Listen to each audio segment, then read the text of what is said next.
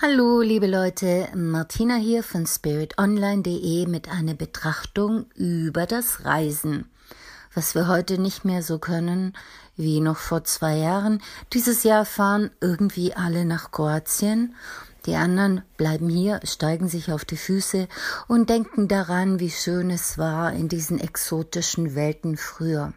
Also ich selbst gehöre zu den Leuten, die un unglaublich gerne unterwegs sind. Ich liebe es, in einer fremden Stadt, einem fremden Land zu wohnen. Ich habe als Freiberuflerin die Winter in Südostasien verbracht und im Sommer war ich eigentlich immer gerne in Schottland, Heimat meiner Seele. Und jetzt sitze ich hier und denke daran, wie es doch früher war und wie es sich anfühlt, in fremden Welten, in fremden Ländern unterwegs zu sein, mir ist aufgefallen, klar, wie jeden von uns, die Sitten und Gebräuche sind halt schon vollkommen unterschiedlich. Und das muss man wissen, wenn zum Beispiel in Polen pünktlich zum Essen erscheint, kann es sein, dass man die Gastgeber noch in Unterwäsche erwischt, weil die gar nicht damit gerechnet haben, dass man wirklich pünktlich kommt.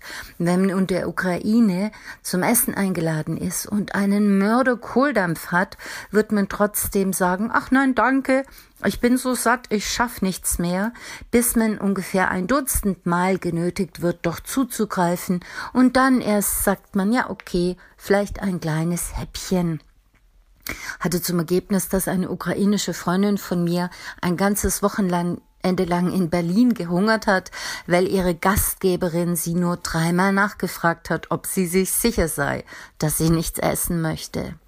Apropos Essen, in Indien, wenn zum Essen eingeladen wird, da sitzt man erst vorneweg zusammen, was wir bei uns meistens nach dem Essen machen, bei alkoholischen Getränken, bei Snacks und Nüsschen und frittierten Ferkeleien und dann, wenn man schon reichlich angeschickert ist, denn diese Snacks sind scharf und man hat dann reichlich Bier oder Wein dazu getrunken, dann erst findet das Essen statt, wo man auch noch was runterkriegt und nach dem Essen wird man zügig verabredet, äh, verabschiedet, völlig anders als bei uns. Ja, was noch? Privatsphäre ist da auch so eine Sache. Es gibt einfach zu viele Menschen, als dass man sich Privatsphäre leisten könnte. Also muss man damit leben oder man geht unter. Geräuschbelästigung, Lärm, sich durch die Lebensäußerungen anderer Menschen belästigt zu fühlen, das ist ganz einfach nicht drin. Noch ein Punkt zu Indien.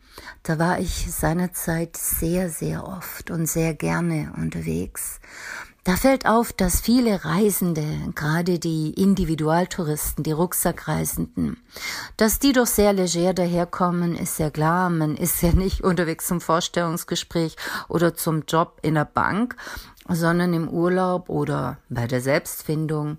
Also fleckige Hemden, löchrige Hosen, alles sehr hip, sah teilweise ein bisschen verwahrlost aus, worauf die Inder mich immer fragten, sag mal, duschen die eigentlich nie?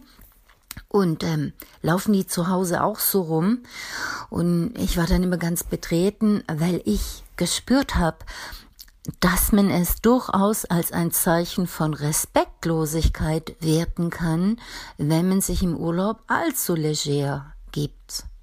Und da fing ich dann an, mich wirklich immer proper anzuziehen und darauf zu achten, dass meine Klamotte auch Respekt dem Gegenüber, dem Gastgeberland ausdrückt. Ähm, es ist immer eine knifflige Sache, denn wir nehmen uns selber beim Reisen mit. Wir nehmen unsere Erwartungen mit, unseren Standard, unser Anspruchsdenken und egal wie sehr wir von uns behaupten, es ginge uns um Land und Leute und wir würden die Kultur kennenlernen wollen und wir würden uns auf alle Gebräuche einlassen, ja, hört sich immer gut an, so lange bis dann die Menschen mit einem Blumsklo konfrontiert werden, also quasi einer kleinen Erhöhung im Boden, über dessen sich knien muss, in, also in die Hocke gehen muss, um da das Geschäft zu verrichten, oder so lange, bis sie zu harte Betten haben, oder bis sie finden, naja, Pflegeprodukte im Badezimmer wären nicht verkehrt. Ich habe in Myanmar, äh, in Myanmar, wo Tourismus damals ganz neu war, auf einem Bett übernachtete. Die Matratze war sehr bequem, aber sie hat eigentlich ständig geknistert. Und in den Morgenstunden habe ich dann festgestellt, die war noch im Original Plastik eingeschweißt, in der Plastikverpackung.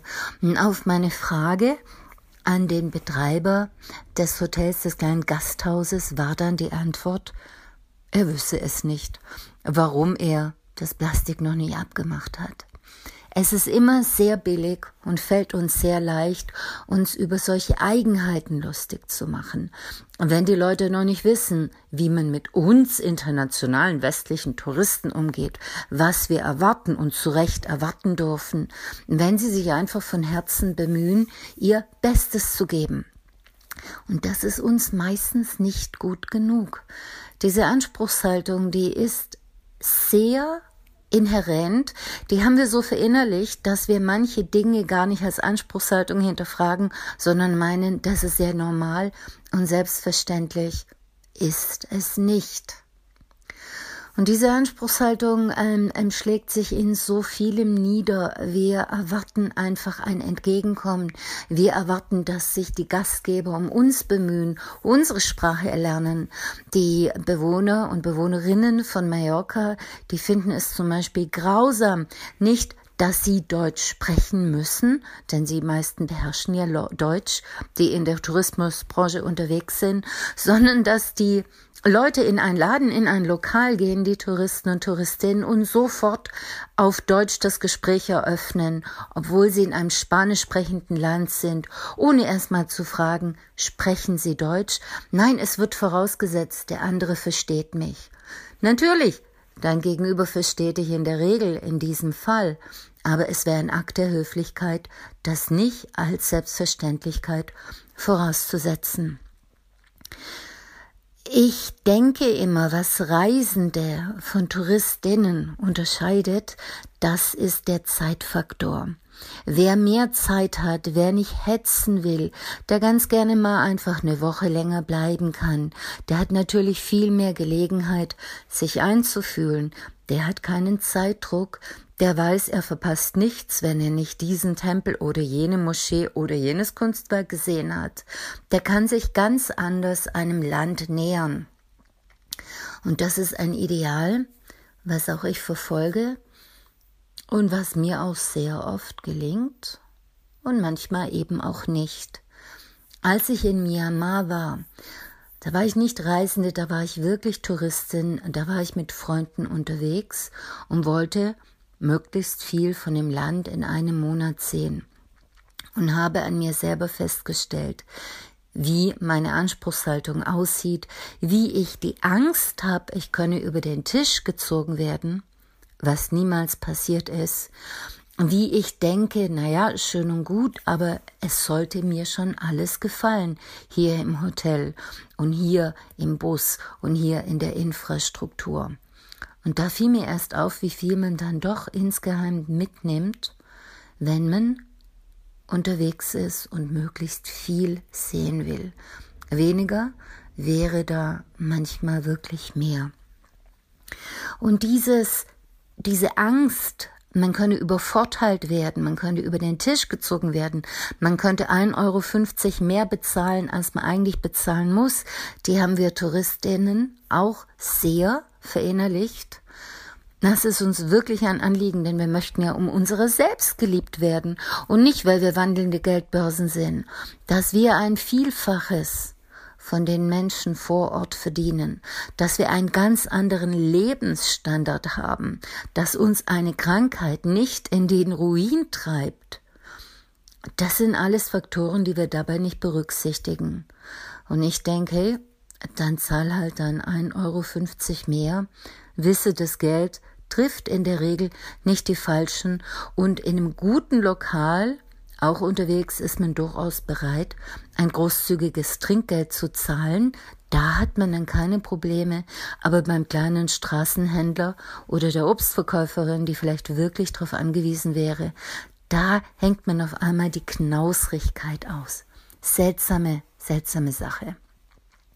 Und dann habe ich mir überlegt, so wie wir in, mir in Myanmar aufgefallen ist, dass ich doch mehr Tourismusmerkmale in mir rumtrage, als mir bewusst war, ist es ja auch in unserem Umgang mit anderen Menschen. Wir gehen davon aus, dass alle denselben Standards entsprechen wie wir. Wir haben die Erwartungshaltung, wenn wir pünktlich sind, sollen unsere Mitmenschen gefälligst auch pünktlich sein. Wenn wir höflich sind, sollen die auch höflich sein. Wir haben die Anspruchshaltung, dass uns niemand die Vorfahrt nimmt. Und wenn uns eine Autofahrerin die Vorfahrt nimmt, dann haben wir natürlich das Recht, uns so wirklich drüber zu beschweren und aufzuregen, wenn der Paketbote das Paket nicht da ablegt, wo er es ablegen soll, ärgern wir uns darüber, wenn jemand unsere E-Mail nicht gleich beantwortet, wenn jemand sich anders ausdrückt, wenn er lauter oder leiser ist als wir, wenn er zu zurückhaltend ist oder aber zu extrovertiert, wenn er einen anderen Rhythmus hat. Alles das sind Dinge, die bei uns im zwischenmenschlichen Bereich für Probleme und Konflikte sorgen können. Und ich denke mir, so wie ich als Reisende akzeptieren muss, dass in einem anderen Land andere Regeln, Sitten, Gebräuche, Religionen, Traditionen am Wirken sind, sollte ich mir als Mensch auch bewusst sein, dass dies auch für all meine Mitmenschen gilt. Jeder Mensch ist eine Welt für sich selbst und auch da braucht es Zeit, Respekt und Rücksichtsnahme, um sich dem wirklich achtsam zu nähern und ihn, den anderen Menschen, nicht mit unseren Erwartungshaltungen und unserem Anspruchdenken zu überrollen.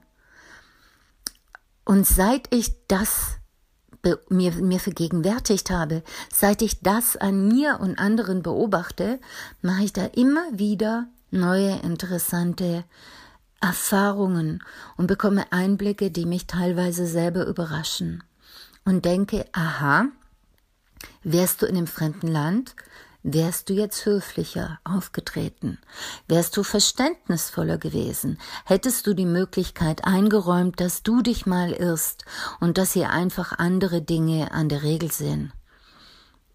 Aber hier im eigenen Land macht man's eher nicht so. Da meint man, das eigene Empfinden sei wohl sehr oft der Maßstab der Dinge. Und wenn mir jemand die Vorfahrt nimmt, dann ärgere ich mich drüber, ohne zu denken, okay, vielleicht hat diese Person einen guten Grund, vielleicht gibt es wirklich eine Ursache, warum sie so rast, warum sie so eilig hat, warum sie so selbst vergessen war, dass sie mich übersehen und mir die Vorfahrt genommen hat. Vielleicht haben ihr die drei AutofahrerInnen vorher auch schon die Vorfahrt genommen. Vielleicht ähm, ist sie in einer persönlichen Bedrängnis, steht massiv unter äh, Stress, ist überfordert. Nein, wir schimpfen. Das gehört sich nicht. Das macht man nicht. Wir sind nicht bereit, da ein wenig Raum für Toleranz und Verständnis einzuräumen. Und wieder weil wir sehr oft die Angst haben, wir kommen zu kurz. Jemand macht nicht, was er tun soll, wofür er bezahlt wird, worauf wir ein Anrecht haben. Und damit meine ich nicht, dass der Handwerker, der sich um unseren Boiler kümmert, dass der eine Rechnung schreibt für eine Arbeit, die er nicht erbracht hat und wir damit einverstanden sind. Damit meine ich wirklich, achte auf die anderen, so als würdest du die Sitten und Umgangsformen in einem neuen, unbekannten Land kennenlernen. Schau lieber ein paar Mal zu, bevor du selber aktiv wirst. Frage nach, wenn du etwas nicht verstehst. Und vor allen Dingen nehme dir Zeit, dich dem anderen anzunähen, nä nähern und ihn dir vertraut zu machen. Wie das der Fuchs so schön beschreibt, im Buch Der kleine Prinz von Antoine de Saint-Exupéry. Das wäre meine Anregung für den Tag, wenn wir schon nicht so reisen können, wie wir das früher gewohnt waren, dann können wir diese Reise tatsächlich auch in unserem eigenen Lebensumfeld machen. Danke für deine Aufmerksamkeit. Schönen Tag noch.